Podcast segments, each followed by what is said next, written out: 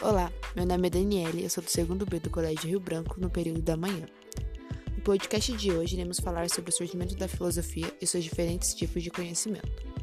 Bom, a filosofia surgiu na Grécia durante o século VI. E o que ela estuda? Ela estuda a compreensão da racionalidade das coisas, ou seja, do porquê das coisas.